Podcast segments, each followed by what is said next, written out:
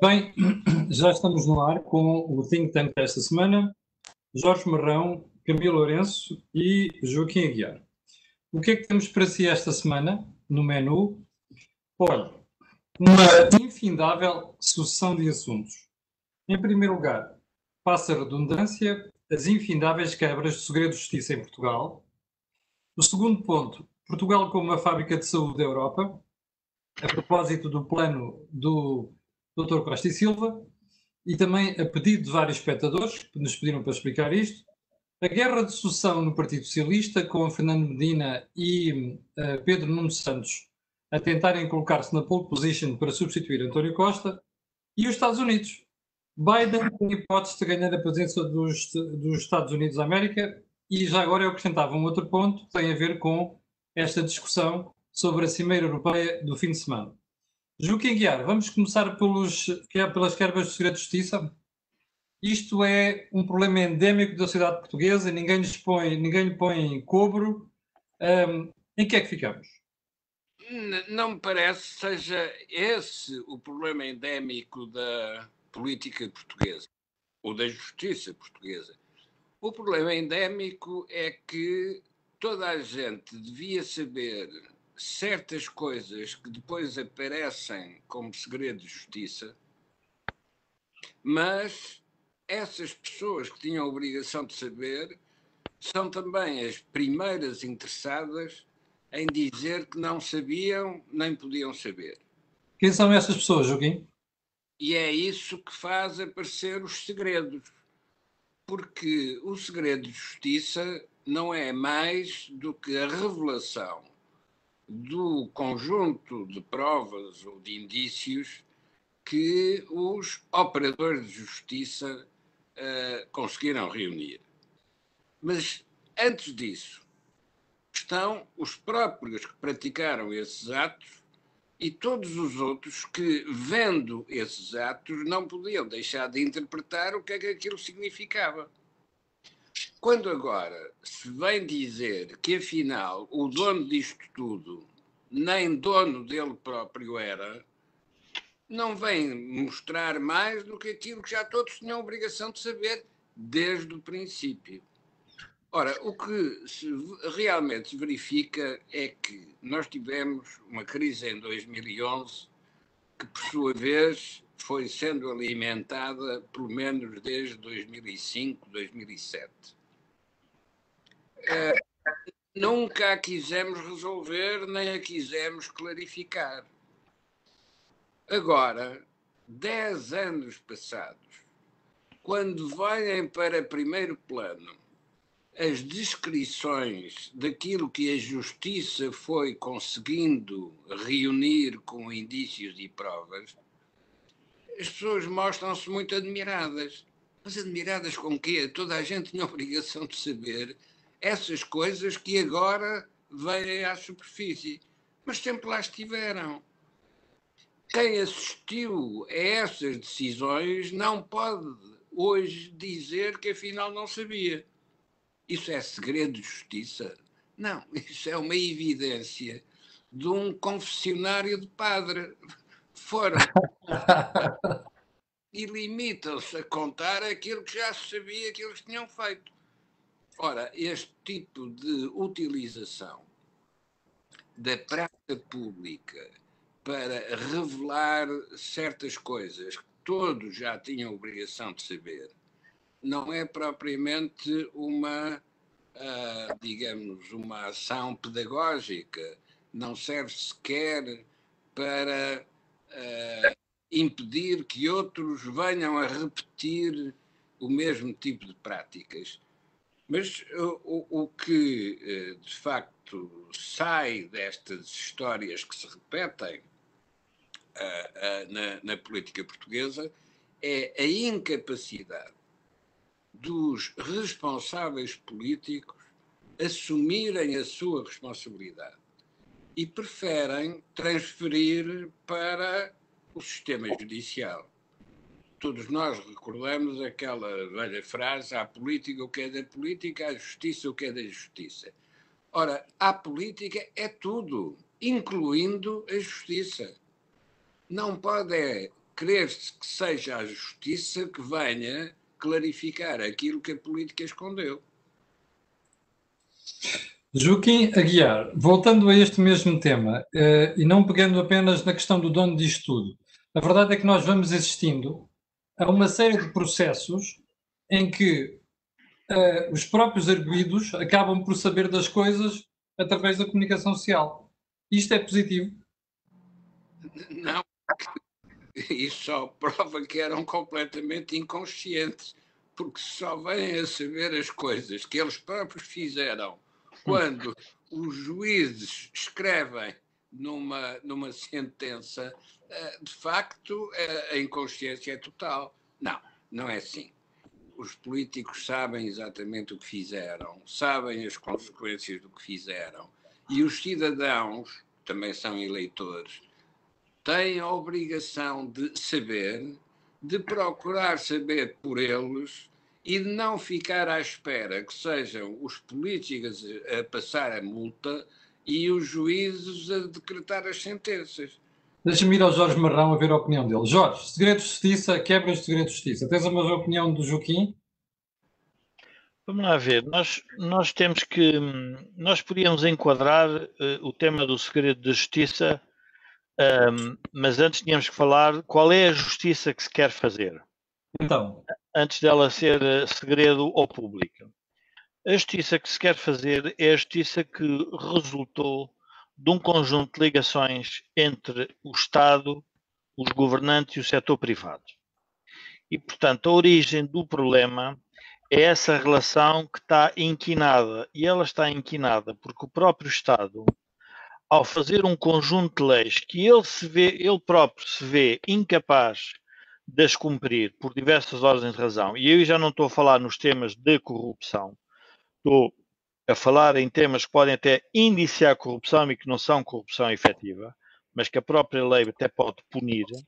Portanto, esta relação que se estabeleceu em que o Estado quis intervir na economia privada através de um conjunto de leis uh, que depois uh, quer os privados, quer o setor público, quer o próprio Estado se vê impedido de o fazer e tem que utilizar artifícios para o fazer, gera um acréscimo substancial do número de processos. Por outro lado, nós temos que perceber que há um outro aspecto, que é todas estas relações que se estabelecem de forma a contornar o conjunto de leis, regulamentos, portarias, uh, posturas camarárias, o que se quiser, têm depois implicações a nível fiscal e depois vêm sempre os processos relativamente a fugas de impostos. Então o que nós estamos a fazer é uma sociedade que faz crescer o número de casos porque os políticos não se deram ao trabalho de perceber qual é a relação que querem estabelecer com a própria sociedade. Uh, e muitas das vezes, alguns até podem ser apanhados por incompatibilidades e coisas que fizeram e que são contra a lei. Uh, e, portanto, esse é um aspecto. E eu queria referir que a própria justiça está-se a fazer com, obviamente, pessoas que têm relevância pública, pessoas poderosas, que o próprio regime também ele próprio quis promover. Não é por acaso. E quando nós estamos a falar, vamos, vamos, ter, vamos pensar em casos. Vou pensar no caso ou noutros casos? Um caso concreto, nós temos casos em que aparecem banqueiros, mas também aparecem outros Estados. E quando eu digo, por exemplo, o Estado angolano ou o Estado venezuelano. Sim, sim. Uh, coisas deste tipo. Um, e, portanto, quem se quer defender, uma primeira fase, sabendo que a justiça é lenta, usa a comunicação social para a sua defesa. Portanto, começam todos a montar uma campanha mediática de defesa da reputação. A justiça a dizer que está a fazer justiça e os ofendidos ou os arguídos a dizer que são, hum, diria, são vítimas de, de, de, vamos lá ver, de, de busca permanente de, de justiceiros que estão na própria justiça. Ora, este é um problema que a sociedade como um todo tem que resolver, porque a separação de poderes tem que ser clara e evidente. E a pergunta é, eu que sou um leigo na matéria, não sendo advogado, é, mas porquê é que nós chegamos a este ponto? Nós chegamos provavelmente a este ponto porque, a seguir à Revolução, antes da Revolução, Portugal era um Estado de Direito, mas com restrições relativamente aos direitos políticos e à liberdade de expressão, à liberdade de opinião. Era aí que o Estado de Direito estava restringido. E depois nós confundimos a gestão da justiça com a interferência, intromissão do poder político na justiça, porque era o que se tinha passado no Estado Novo, em que era a própria, o próprio Estado, o poder governativo, que indicava à justiça, através de um conjunto de leis, quem é que deveria ser perseguido, quem é que deveria ser silenciado, quem é que deveria ser preso. Sim. Portanto, e havia um e portanto a justiça era administrada de acordo com o poder político. E por razões históricas, nós nunca conseguimos, a classe política nunca conseguiu gerir a justiça deste ponto de vista. E, portanto, quando eu digo deste ponto de vista, é numa perspectiva muito mais saudável. Uh, e depois temos um outro tema que é como uh, a comunicação social tem que proteger as suas fontes, que é uma obrigatoriedade, é um código deontológico. Uh, nós nunca sabemos, como cidadãos, de afinal de onde é que vêm as fugas do Serviço de Justiça. Se vêm do próprio Ministério Público ou se vêm dos advogados, dos arguídos, dos ofendidos e das vítimas. E, portanto, estamos aqui num impasse em que não sabemos quem é o quê. Ora, isto leva a uma outra situação, é que nós estamos a criar tribunais públicos relativamente a matérias muito complexas. Mas era aí que eu queria chegar, Jorge. Oh, Camilo, mas uh, o, eu, eu, se eu me recordo, o, na tomada de posse, há pouco, a seguir à tomada de posse de Rui Rio como presidente do PSD, ele quis fazer um pacto sobre a justiça e não o conseguiu fazer. Uh, as razões que não o conseguiu fazer, provavelmente ele, ele as dirá. Mas do que transpareceu foi que os próprios partidos sentem-se incomodados em fazer essa intromissão na justiça. Mas porquê? Tu achas que eles podem, receiam ser acusados de tentar manipular a justiça não, ou estão houve... interessados em mexer no, no, no despeito? Porque houve políticos que foram, houve políticos que foram presos, contrariamente ao que as pessoas dizem, que os poderosos em Portugal não são todos julgados e não são todos condenados, não é verdade? Houve alguns que o foram. Um, e portanto pode demorar mais tempo, é verdade, mas foram-no. E essa dificuldade em, em, em intrometer-se é porque pode dar a ideia que estão a querer manipular o próprio sistema de justiça para que ele não faça a administração da justiça no sentido que deve fazer, que é a proteção uh, dos interesses do Estado uh, e dos interesses dos cidadãos. Porque a verdade é que o Ministério Público, quando acusa um político, uh, está a fazê-lo em nome de defesa dos interesses do Estado e em defesa dos interesses do cidadão. E, portanto, eu diria que é entre estes dois poderes que se digladiam permanentemente que nós temos que, como cidadãos, uh, refletir. Mas, Jorge, eu não conheço nenhum país da Europa onde nós tenhamos tanta fuga de informação de Poder de Justiça como em Portugal. Há uma razão para isto? Não, oh, Camilo, uh, se, se, se verificar o que está a passar agora em Espanha com, com o rei emérito Juan Carlos, verifica que, uh, digamos, uh, uh, a fuga de informações não só é direcionada, como é diretamente a atingir os alicerces da estrutura constitucional espanhola. Portanto, não podemos dizer que há uma instrumentalização da justiça para fazer um ataque político. O que podemos e devemos dizer é que os responsáveis políticos, incluindo o rei emérito de Espanha, uh, não podem esquecer a sua responsabilidade quando praticam determinados atos. E, portanto, quando a seguir são denunciados por isso, é irreversível, não é, não é possível querer voltar à situação anterior. Este é um dos problemas importantes das eh, fugas de informação, é que já não é possível ir apagar aquilo de que estão a ser acusados hoje, mesmo que seja sobre factos de há 10 anos atrás. E é porque não é possível apagar que, de facto, a justiça é mais poderosa do que a retórica política. Mas a justiça é poderosa de forma cega, isto é, não vai poder reconstituir as condições em que certas decisões foram tomadas. Eu, eu gostava de falar sobre isso, Joaquim. Joaquim, deixe-me só, isso é importante, porque nós o que estamos a assistir depois é um julgamento de decisões políticas que foram feitas à luz da época e que, interpretadas hoje, são, podem ser altamente condenáveis, mas que naquele momento estavam a ser. Uh, fariam sentido ter, ter sido levadas a cabo. Vou dar um exemplo em concreto. Uh, e não tenho, não tenho, e a informação que disponho é informação pública.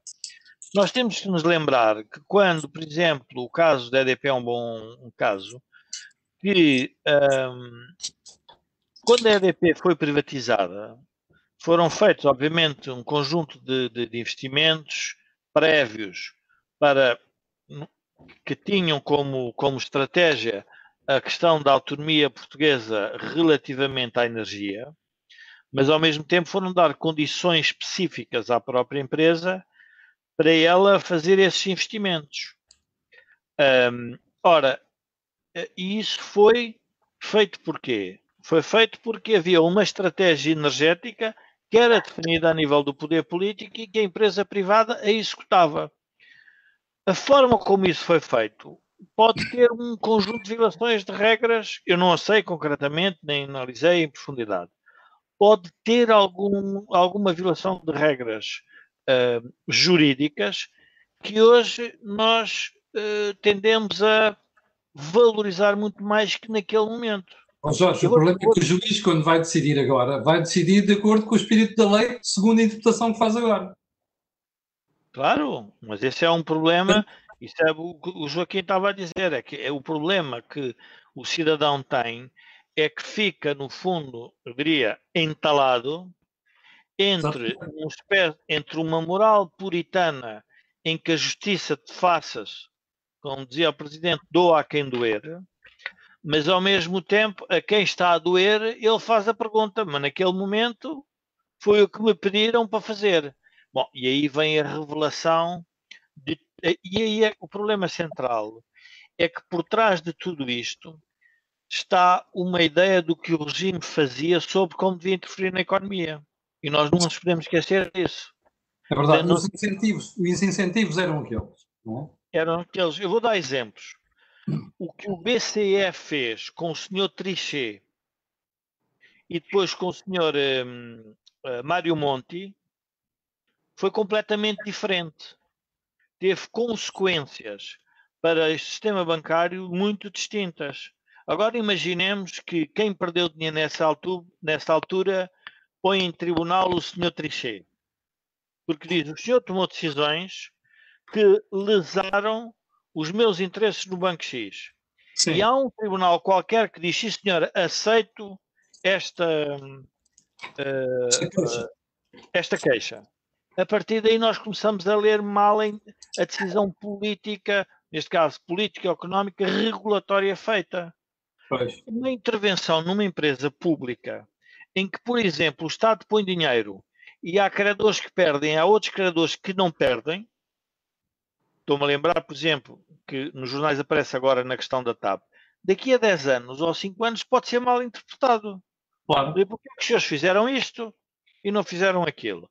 Portanto, e é esta, vamos lá ver, esta dualidade que gera este problema. Desculpe lá, Joaquim, que eu, que eu interrompi, mas uh, Tentei. Mas, meu, era isso mesmo, era isso mesmo que eu estava a dizer, mas queria deixar uma recomendação. É que se o juízo crítico for apresentado na época em que esses acontecimentos estão a ser praticados, estão a ser acionados, então ganha-se em termos de defesa dos próprios que mais tarde vêm a, a, a, a estar na situação de réus. E porquê? Porque sentem os limites da sua decisão e tomam precauções para que não lhes aconteça mais tarde aquilo que ficaram a saber, no caso da história de Portugal, uh, que acontece a quem não toma essas precauções. Ora, o, o centro da atitude de, de precaução deve estar não nos jornalistas, não nos juízes, não nos professores, deve estar nos eleitores. Os eleitores é, têm que se perguntar a si próprios o que é que está a ser feito e como é que está a ser contado o que está a ser feito. Porque os que hoje são colocados na situação de réus já estiveram antes colocados na posição de príncipes. Sim. Ora, é, é esta contradição é. que perturba as sociedades e os sistemas políticos. Muito bem. Bom, deixem-me passar para o, segundo, para o segundo tema de hoje. Eh, já vamos com 21 minutos e 30 segundos do programa, porque tive uma série de espectadores que, ao lerem aquilo que é o esboço do plano do Dr. António Costa e Silva, uh, me questionaram: Ó oh, Camilo, vocês já falaram nisso no think tank, que a importância da saúde e como é que nós podemos ser nesse aspecto uma, como é que podemos fazer da saúde uma, um, um ponto estratégico de desenvolvimento da economia portuguesa. Um, eu gostava de ouvir Vossas Excelências, e começar pelo Joaquim, sobre, exatamente sobre este tema, porque o Costa e Silva diz, que para mim deve ser os aspectos mais uh, positivos do plano dele, não vejo muitos, mas quando ele diz que Portugal pode ser a fábrica de saúde da Europa, Joaquim, pode? Ora bom, Camilo, uh, isto parece a ilustração do que estivemos a dizer atrás. Ou seja, é melhor dizer as coisas agora do que deixá-las avançar e depois ter que criticar muito mais violentamente no futuro. Porquê é que, porquê é que eu digo isto? Porque eu tenho pena do que aconteceu uh, ao engenheiro Costa e Silva, porque ele aceitou fazer sozinho aquilo que só pode ser feito em conjunto. Nós já tivemos na, na história económica portuguesa exemplos deste, deste tipo, sei lá, o engenheiro Ferreira Dias ou uh,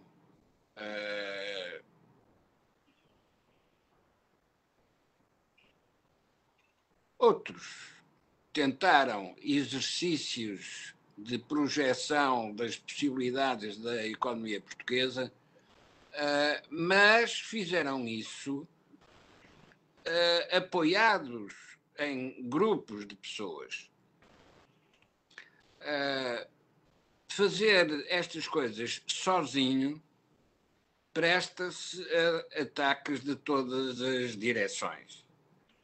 Sobretudo porque não ganha profundidade. Vamos pegar, no entanto, na questão saúde. A questão de saúde só se coloca uh, agora nestes termos radicalizados porque houve quem quisesse ser proprietário do Serviço Nacional de Saúde. Ora, ser proprietário do Serviço Nacional de Saúde parece ser uma coisa virtuosa, porque está ao serviço de todos aqueles que não podem pagar a, a, saúde privada em hospitais privados. Uhum. Tem um ligeiro problema. É que, no caso de uma catástrofe sanitária, o Serviço Nacional de Saúde é sujeito a uma tal carga, uma tal pressão. Como se está a ver neste momento, não é?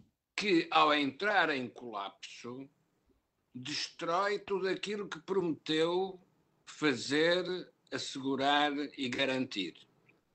Ou seja, ser proprietário do Serviço Nacional de Saúde é uma imprudência, porque revela que não se sabe o que se está a fazer. só se está a fazer uma coisa: é impedir que o setor privado ocupe o espaço que estava reservado ao Serviço Nacional de Saúde. Mas, de facto, o que estão a fazer é abrir todo o Serviço Nacional de Saúde ao setor privado, porque o Serviço Nacional de Saúde entra em colapso. E o setor privado só não pode ocupar esse espaço porque não vai ter tempo para fazer os investimentos necessários para uh, acorrer ao colapso do Serviço Nacional de Saúde. Então, como é que se deveria ter atuado? Como estava previsto na anterior Lei de Bases da Saúde, através das cooperações entre o setor público e o setor privado. Não há um, com as PPP. Não há um Serviço Nacional de Saúde, há um Sistema Nacional de Saúde que envolve todas as unidades públicas ou privadas, porque o destinatário deste Sistema Nacional de Saúde são os utilizadores, são os doentes. Não é o partido A nem o partido B, não é o proprietário A nem o proprietário B, são os doentes. E para tratar os doentes é preciso que haja médicos, enfermeiros, pessoal de limpeza, ou seja, são aqueles que fazem parte deste complexo de uh, funções que, que constituem o Sistema Nacional de Saúde. E esse sim, esse não pode entrar em colapso porque faz parte da própria sociedade. Então, como resolver esta questão do ponto de vista interno? Já vou incluir a parte externa. Joaquim, mas como é que tudo isto nos pode levar a falar em Portugal como, como, como eu gostava de ter ouvido a pergunta, mas não ouvi nada porque não passou o sonoro. Mas uh, vou tentar imaginar o que foi a pergunta. É nós estamos aqui com problemas e não temos. Então, mas eu refaço a pergunta, Joaquim. Eh, como é que isto se concilia, o que o Joaquim acabou de dizer, então com a ideia de Portugal como uma fábrica de saúde da Europa? Já agora eu quero alertar os espectadores nós estamos com problemas de largura de banda e não tem a ver connosco. Tem a ver com a ligação entre Lisboa e um dos centros, um dos hubs da própria Cisco. Portanto, é um problema que aconteceu aqui há uns meses, logo no início, que nós começámos a fazer a cor do dinheiro através desta aplicação. Se houver algum, alguma quebra, uh, teremos que pedir uh, desculpa e, e, pedir para ter um bocado de paciência. Joaquim, vamos então à questão da fábrica de saúde da Europa. Posso, posso terminar só uh, antes de entrar na componente externa, de que fala o engenheiro Costa e Silva, para resolver esta questão da ligação do Sistema Nacional de Saúde com a sociedade portuguesa, é absolutamente vital que haja um seguro de saúde universal que permita a cada português escolher onde quer ser tratado. Ora, este sistema é também aquele que permite financiar o Sistema Nacional de Saúde de modo a que ele não fique nem impedido de adquirir os medicamentos necessários, nem impedido de investir nos equipamentos necessários. Não esqueçamos que, para um médico ser competente, é preciso ter muitos doentes para poder ir alargando aquilo que foi a sua formação de base. Quanto mais doentes houver, quanto mais médicos houver para tratar esses muitos doentes, melhor é a qualidade da medicina em cada país. Mas, para isso, é preciso também que, do lado do financiamento, seja possível a cada português escolher onde quer ir, porque é que quer ir. Como é que se pode ter um seguro universal? Da mesma maneira que se tem impostos, isto é, deduzindo ao imposto que se paga anualmente uma percentagem que é aquilo que assegura o financiamento desse seguro de saúde. Porque é que é importante que seja universal? Porque não pode ser um fator discriminatório, como são hoje os seguros das empresas ou os seguros da ADSE. Porque esses beneficiam algumas pessoas, mas não beneficiam o conjunto da sociedade. Para beneficiar o conjunto da sociedade, então é preciso associar à tributação do rendimento uma dedução que seja a dedução afeta ao seguro de saúde. E os que não pagam impostos, porque é um problema importante na sociedade portuguesa, é que muito pouca gente paga impostos. Sim. Mas os que não pagam impostos esses, sim, é o Estado que lhes paga o seguro de saúde individual. E paga de que maneira? É circular, porque paga para que ele utilize o, uh, o, os serviços hospitalares de que precisar. Porquê é que este é um ponto importante? Porque na situação atual dos serviços tendencialmente gratuitos, só compensados por uma taxa moderadora, o que se está a estimular é gastar porque não é preciso pagar. Ora, não é maneira de administrar um serviço de saúde. Finalmente, a componente externa. Pode Portugal ter uma especialização europeia do ponto de vista de saúde? Pode e deve. Tem ao seu alcance isso mesmo. Porque, tirando a parte, digamos, de uh, instalação hospitalar que nós sabemos construir, tirando a parte, digamos, de hotelaria que nós também sabemos desenvolver pela prática que temos no turismo, nós temos das melhores escolas de medicina que permitem alimentar, desde que os médicos formados possam ter uma prática clínica efetiva, permitem alimentar as equipas hospitalares. Temos mais outra uh, particularidade. A medicina, ao contrário da engenharia, a medicina tem uma parte criativa particularmente importante, porque é preciso que o médico tenha empatia com o doente para que o diagnóstico não seja apenas a aplicação do manual, mas tenha uma parte criativa. Uh, isto é comparável com o que se passava na indústria naval, em que nós éramos muito maus na construção naval, porque éramos indisciplinados e a construção naval demorava anos, o que significava que o que estava no plano não era o que vinha a ser a realização final, mas em contrapartida éramos e somos muito bons na reparação naval, isto é, na improvisar perante uma deficiência o modo de corrigir essa deficiência. E conseguimos ser mais competitivos nesse tipo de atividade do que qualquer instalação europeia. Também na saúde, em que há uma parte criativa que deve ser estimulada e que eh, é a fonte da competitividade em termos de atividade, de atividade médica, atividade hospitalar, temos, eh, nesse aspecto, indicadores muito positivos. Ora, isso significa que não temos financiamento para investir na escala europeia, mas temos capacidades que podem atrair investimentos europeus para uh, instalações em Portugal.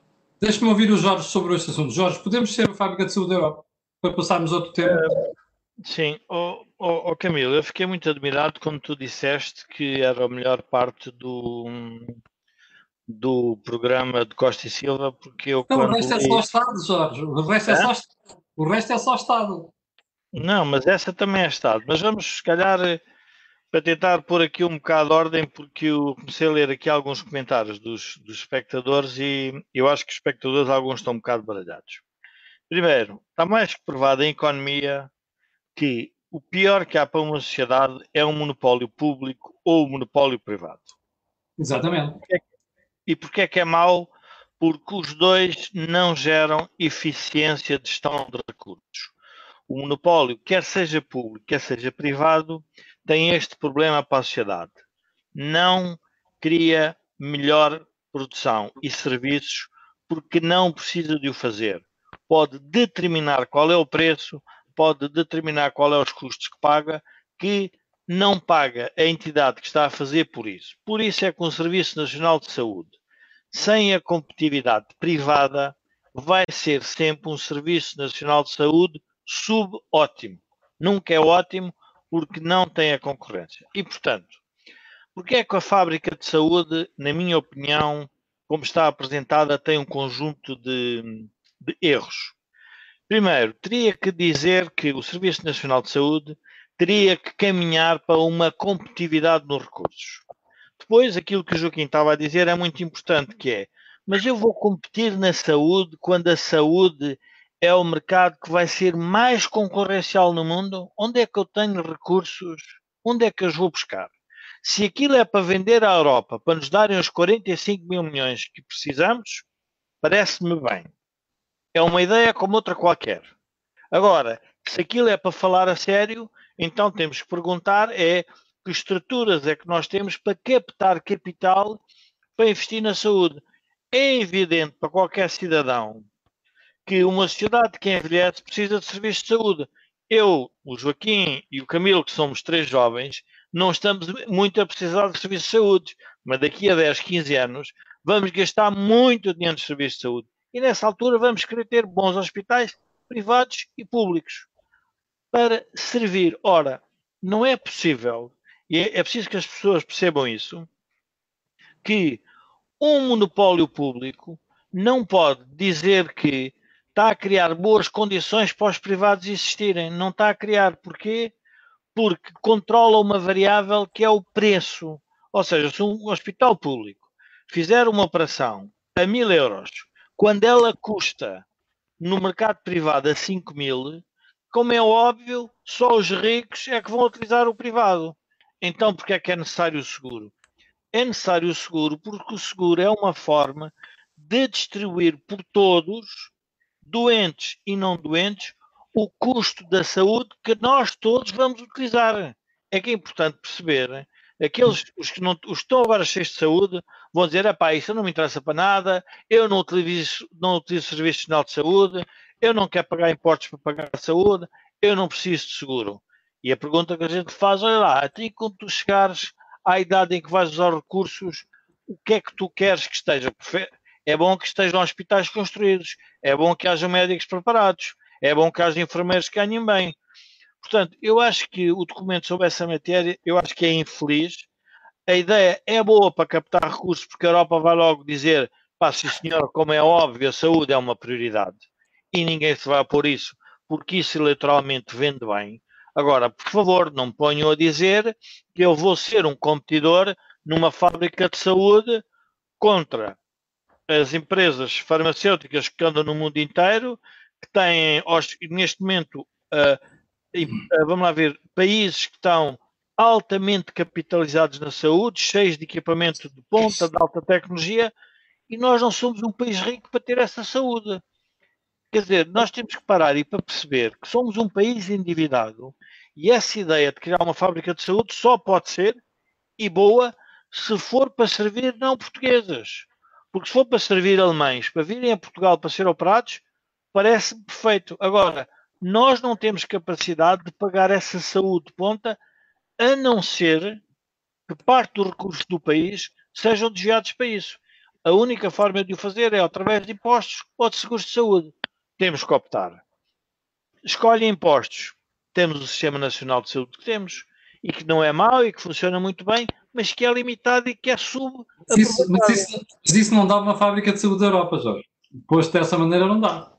Claro que não dá. Por isso é que eu estou a contestar a ideia. A fábrica de saúde da Europa é boa no sentido em que nós podemos criar uma zona, se quisermos, especial para operadores de saúde europeus que queiram fazer acordos com operadores Mas privados. Essa é, a minha ideia, Exatamente, Jorge, mas era essa a minha ideia quando eu desafiei-te a ti e ao Joaquim para conversarmos sobre este assunto. Mas, mas, mas, mas, a, parte, a, parte, a parte menos boa do documento é que dá a ideia que o capital que vem da Europa para fábricas de saúde é bom e se for português é privado e dá lucros.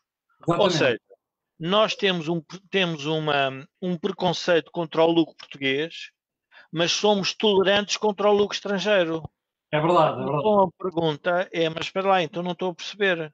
Bom, eu percebo que, que sejam cooperantes em relação a um lucro estrangeiro, porque só o capital estrangeiro é que existe, porque nós só temos dívida. Estamos de acordo. Mas vamos parar também um bocadinho para pensar que há uma parte da população que tem que começar a aceitar que o lucro faz parte de uma atividade privada. As pessoas têm que entender uma coisa. É fácil. Qual é o restaurante hoje que vai abrir sem lucros? Quer dizer, não estou a perceber qual é a diferença. Ah, mas uh, no, o país foi, acusou o, o doutor Rio porque comparou os jornais a sapatos. Bom, então vamos estabelecer a hierarquia do quê? Um restaurante não é necessário para as pessoas se alimentarem e não é uma boa, a nutrição boa não dá uma melhor saúde, então o que é que é mais importante? Os lucros na saúde ou os lucros nos restaurantes? São os dois importantes, porque é com os lucros que os empresários investem. Quer dizer, claro. não, nem, nem há outra alternativa. Mas no serviço público é exatamente a mesma coisa. Bom, eh, deixem-me mudar de tema, porque já vamos com 40 minutos de programa, 41 minutos para ser mais exato. Queria pedir a vossa opinião em relação a esta guerra que parece instalada no Partido Socialista para ver quem é que se coloca na pole position para substituir António Costa. E falo da guerra entre Fernando Medina e Pedro Nuno Santos. Joaquim, quer abrir? Bom, o que está a acontecer ao PS é a tragédia da hegemonia.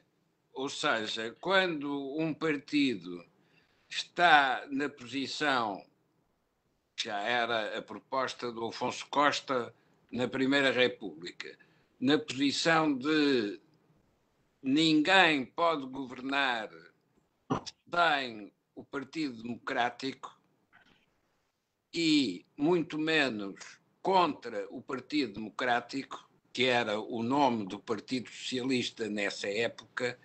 Uh, ora, o, o, Partido Socialista uh, teve sempre a ambição de ser o partido hegemónico no sistema político português. Isto é, o partido uh, contra o qual não se podia governar e sem o qual também não se pode governar. Ora, o problema de quem está nesta posição é que tudo corre bem quando corre bem, mas subitamente tudo passa a correr mal quando começa a correr mal. E está a começar a correr mal? E é o que vai acontecer com esta crise. Esta crise está ainda na sua fase inicial, vai correr muito mal e o Partido Socialista, justamente porque é partido hegemónico e já está no poder há cinco anos, começou por não querer reconhecer a sua responsabilidade na crise de 2011 inventou em 2015 uma explicação para dizer que afinal não houve crise nenhuma e vamos reverter aquilo que foram as decisões tomadas uh, nessa, nessa, nesse período de crise.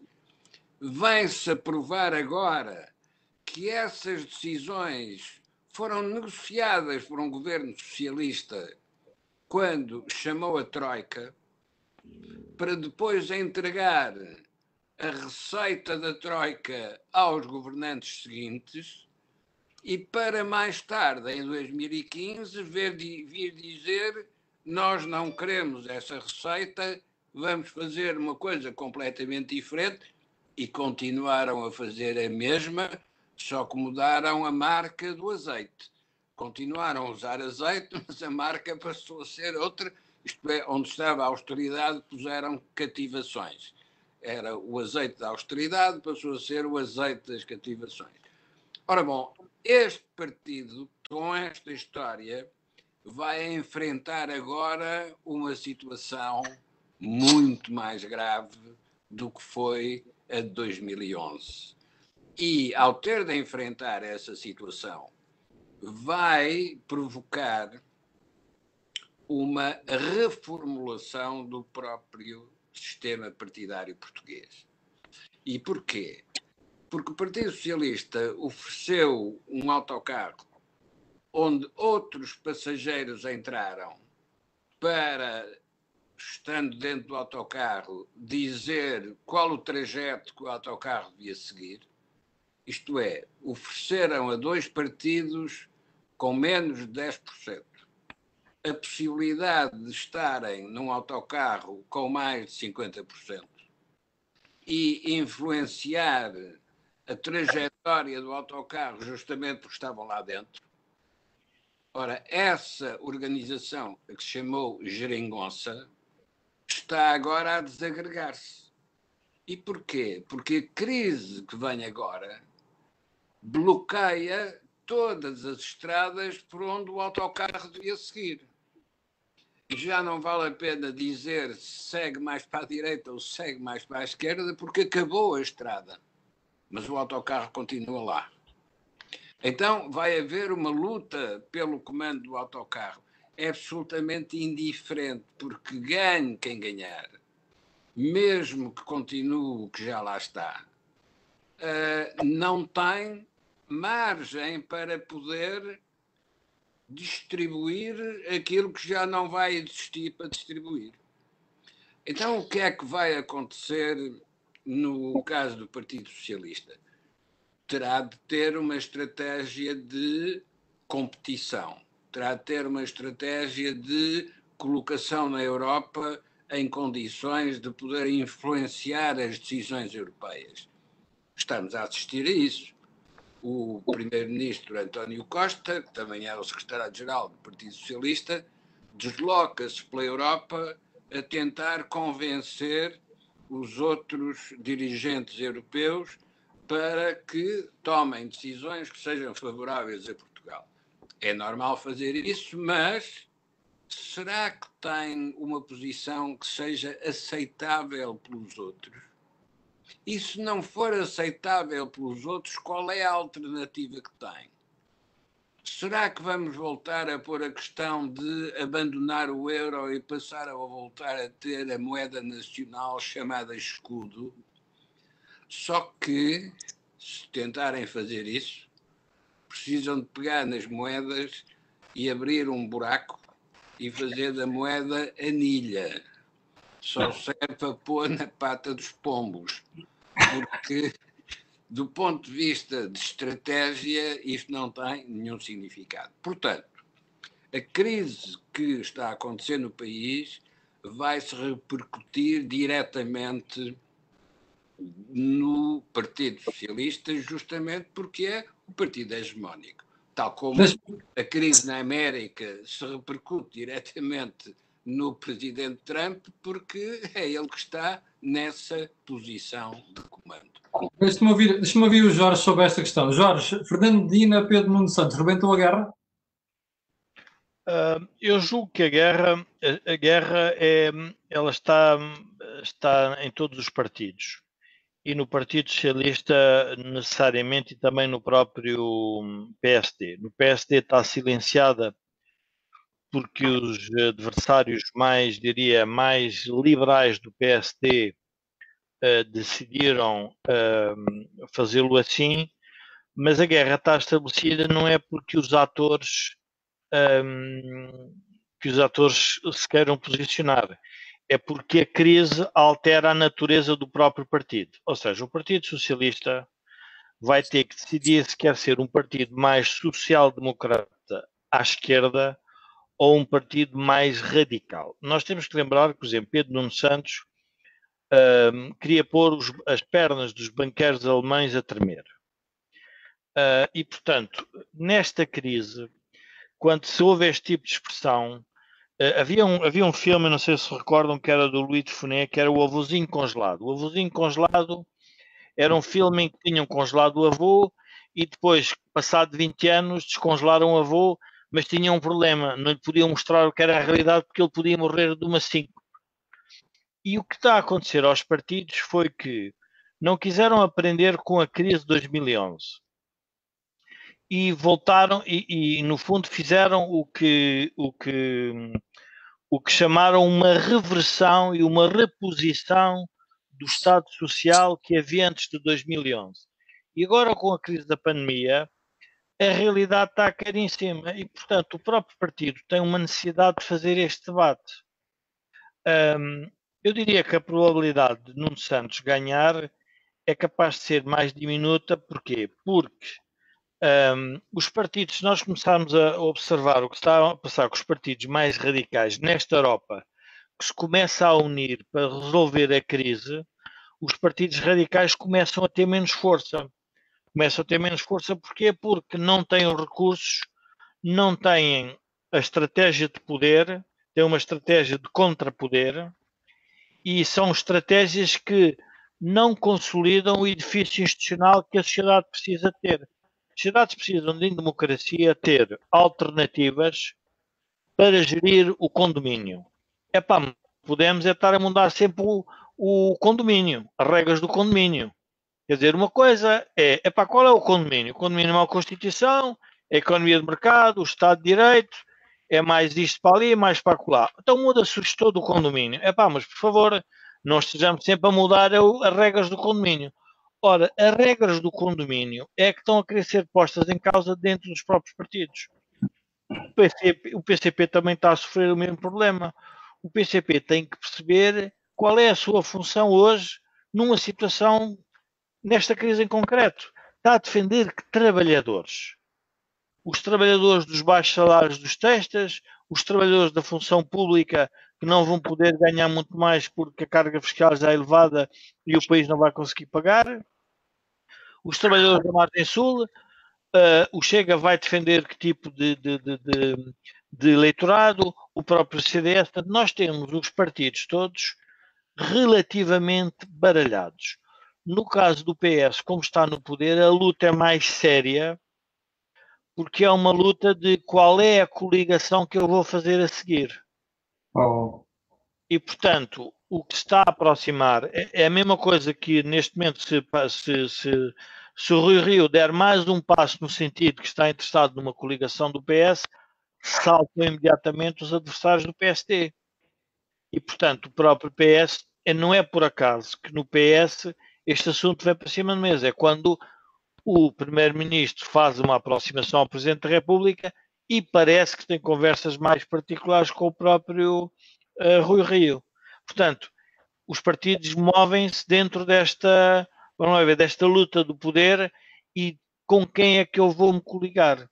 Agora, uh, há também uma questão, uma questão geracional dentro do próprio do próprio, do próprio PS e isso também vem para cima da mesa, que é óbvio que depois de dois mandatos, uh, António Costa uh, ir a um terceiro mandato é algo que. Era como, cavaco, era como um cavaco em 95. Mas Jorge, deixa-me dar. Vamos para o último tema. Estamos com 52 minutos. Temos 8 minutos para ti e para o Joaquim para matar este assunto, que é a Cimeira Europeia. Dia 17 e 18, os líderes europeus vão se juntar pela primeira vez presencialmente e nós, nas últimas duas semanas, vimos coisas inimagináveis. Por exemplo, uma procissão dos pedintes, não é? uh, António Costa, uh, Pedro Sanches, Giuseppe Conte a pedir uma coisa, depois ontem vemos uma, uma romaria do primeiro-ministro à Haia e sai de lá muito uh, chamuscado, uh, se é que assim se pode dizer. nós estamos perante uma séria divisão entre países frugais e países que estão de mão estendida na próxima cimeira, Joaquim?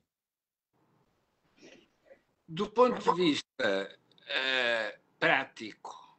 Se as regras da formação da moeda única europeia. Deixarem de estar em vigor vinculativo, isto é, podem continuar nos textos, mas não são uh, impostas nas decisões práticas, então é absolutamente indiferente ser transferência ou ser empréstimo. Porque se o valor da dívida pública ou o valor do déficit orçamental deixarem de ser constrangimentos, porque a política europeia, através do Banco Central e através da Comissão Europeia, decidem que deixa de ser constrangimento, então transfere-se para o futuro aquilo que é o valor do empréstimo ou o valor do, da dívida. Ser transferência tem algum efeito prático neste novo contexto é absolutamente indiferente ser transferência ou ser uh, empréstimo. Querem os países do Norte que o empréstimo fique registado como, digamos, como constrangimento para o futuro, eu percebo que eles queiram ter essa garantia. Mas é o mesmo que dar uma garantia pessoal num empréstimo bancário. Só a garantia pessoal só vale enquanto o nome tiver significado. E, portanto, Portugal pode, e o Primeiro-Ministro António Costa, podem dar todas as garantias pessoais, não tem problema nenhum. O ponto essencial é outro o que os países do Norte querem é que haja regras e condições políticas para utilizar essas concessões das autoridades europeias. Isto Mas tem razão nesse aspecto, Joaquim. Tem razão. Isso chama-se políticas comuns. É pela via das políticas comuns que se fazem as troicas universais, isto é, a troika para todos, que são as políticas comuns. Não é uma troika para a Grécia, uma troika para Portugal. Não. Toda a estrutura europeia fica sujeita a esse tipo de constrangimentos das políticas comuns. E, nesse quadro, é indiferente se são empréstimos ou se são transferências.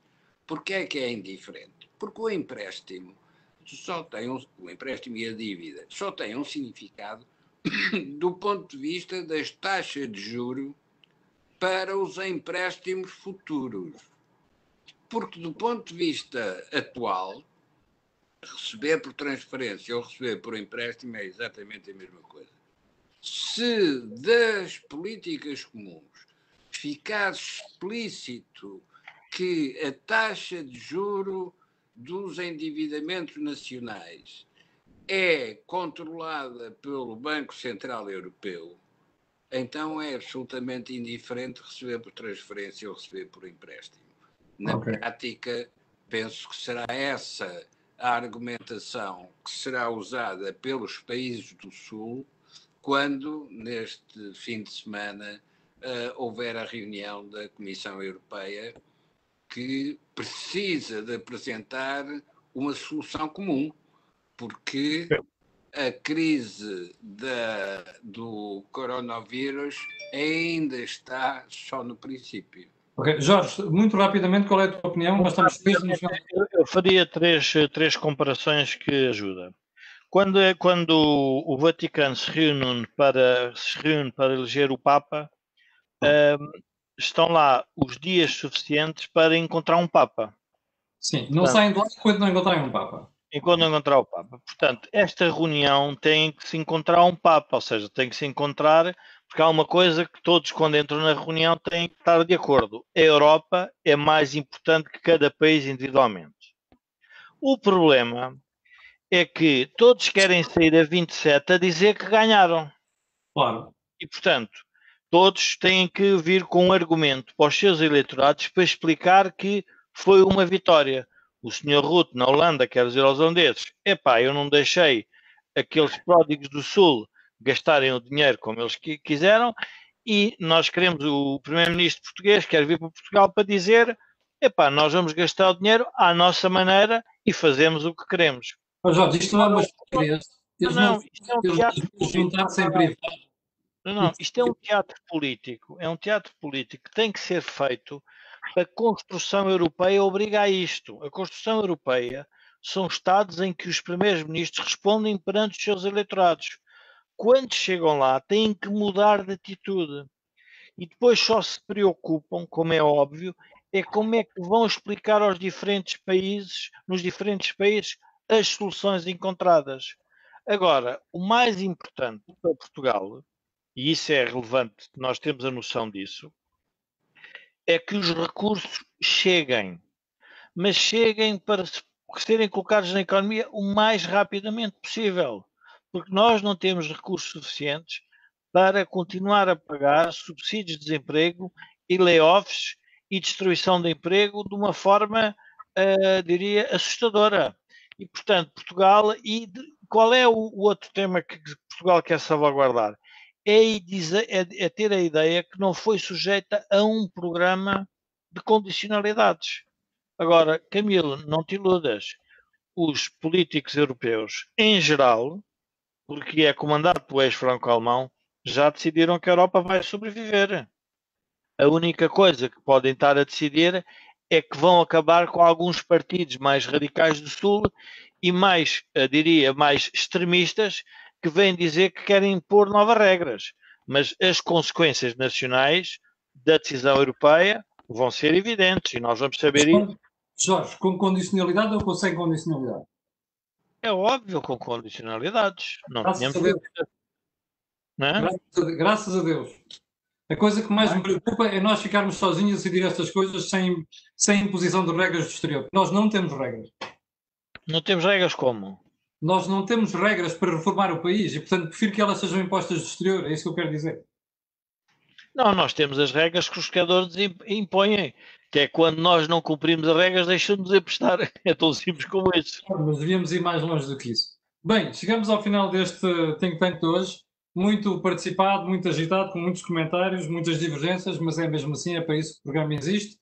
Quero agradecer ao Jorge Marrão e ao Joaquim Guiar as preciosas contribuições que deram para este programa. Nós voltaremos na próxima terça-feira. Aceitamos sugestões, já agora comentários também aqui na página, que nós teremos o cuidado de responder. Quanto a nós, já sabe que amanhã às 8 da manhã estarei aqui de volta consigo com o programa da manhã. E às pessoas que estão a ver, aquelas que vão ver, quero, quero pedir aquilo que peço sempre, que é colocarem um gosto, fazer partilha nas redes sociais, porque aquilo que houve aqui não houve mais sítio nenhum. Obrigado, com licença, e até amanhã às 8.